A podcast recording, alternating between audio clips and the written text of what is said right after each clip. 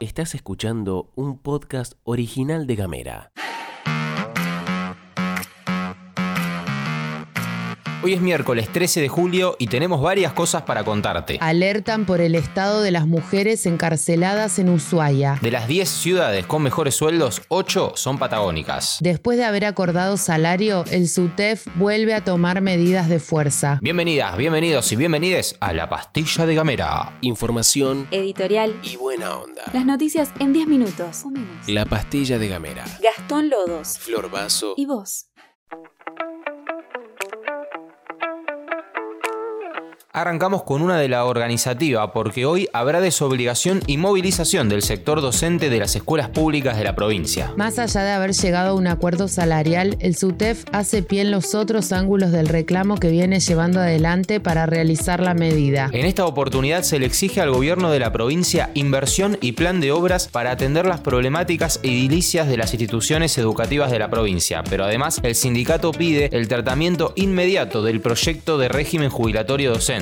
En relación a esto último, hay que decir que en días pasados, en el marco de la titularización de 4.000 docentes, Melella anunció la presentación de un proyecto de ley para modificar el régimen jubilatorio docente. Teniendo en cuenta que el SUTEF tiene proyecto propio presentado en la legislatura en abril del 2021, hay que ver cómo cae y en qué consiste este nuevo proyecto del gobierno. Desde este foro consultamos a integrantes del sindicato y todos nos dijeron que aún no vieron un solo papel. Volviendo a las medidas de fuerza, serán en las tres ciudades desde las 10.45 en el turno mañana y las 15.35 para el turno tarde.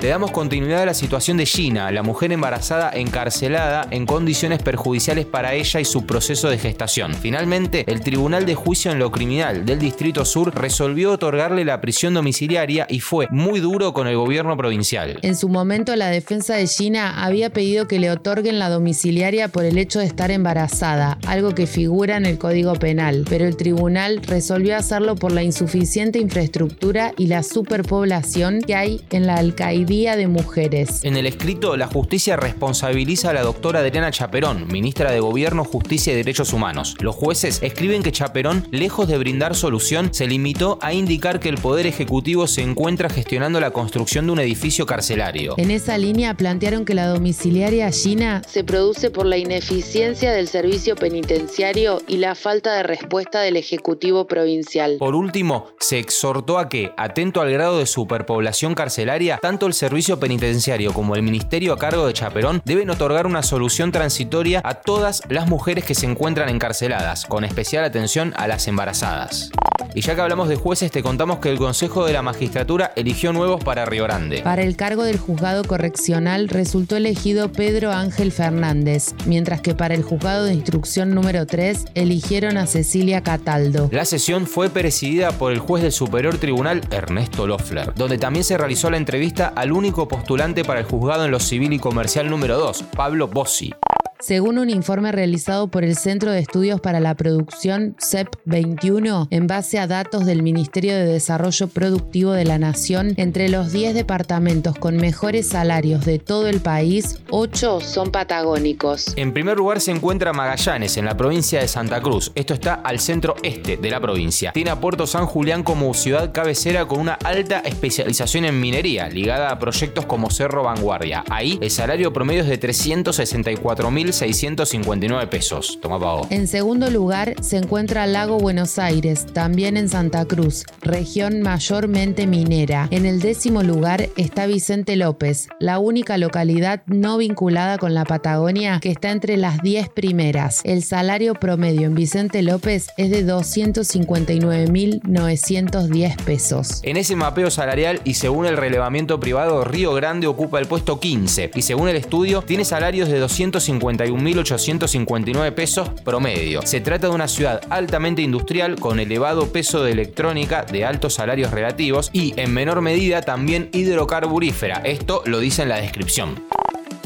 Antes de irnos te contamos lo que sucedió en el puerto chileno de Arica, donde capturaron al llamado pez remo. El bicho encendió las alarmas porque más allá del enorme tamaño, 5 metros con 80 centímetros de largo, está asociado por los supersticiosos a fuertes sismos, de acuerdo a una leyenda japonesa. El caso también recordó al 11 de junio de 2020, cuando se halló un pez remo en Cozumel, México, y a los 10 días se produjo un terremoto y se lanzó una alerta de tsunami para todo ese país y para los países de la región. Lo que sucede es que es muy extraño que estos gigantescos peces se acerquen a la superficie del mar y a las playas, dado que su hábitat está en las profundidades de los océanos. De acuerdo a un reportaje de National Geographic, el mito tiene origen en Japón y asegura que cuando la captura de este pez es abundante, llegarán catástrofes naturales. En tierras japonesas, si una gran cantidad de peces remo van hacia las playas, es señal de terremoto o tsunami. Los japoneses creen, de acuerdo a la leyenda,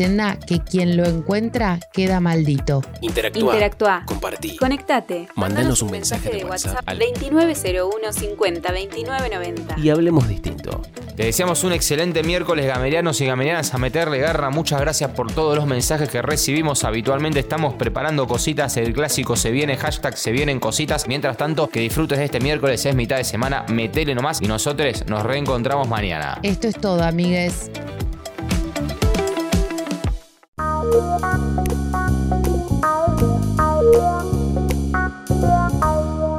Estás escuchando un podcast original de Gamera.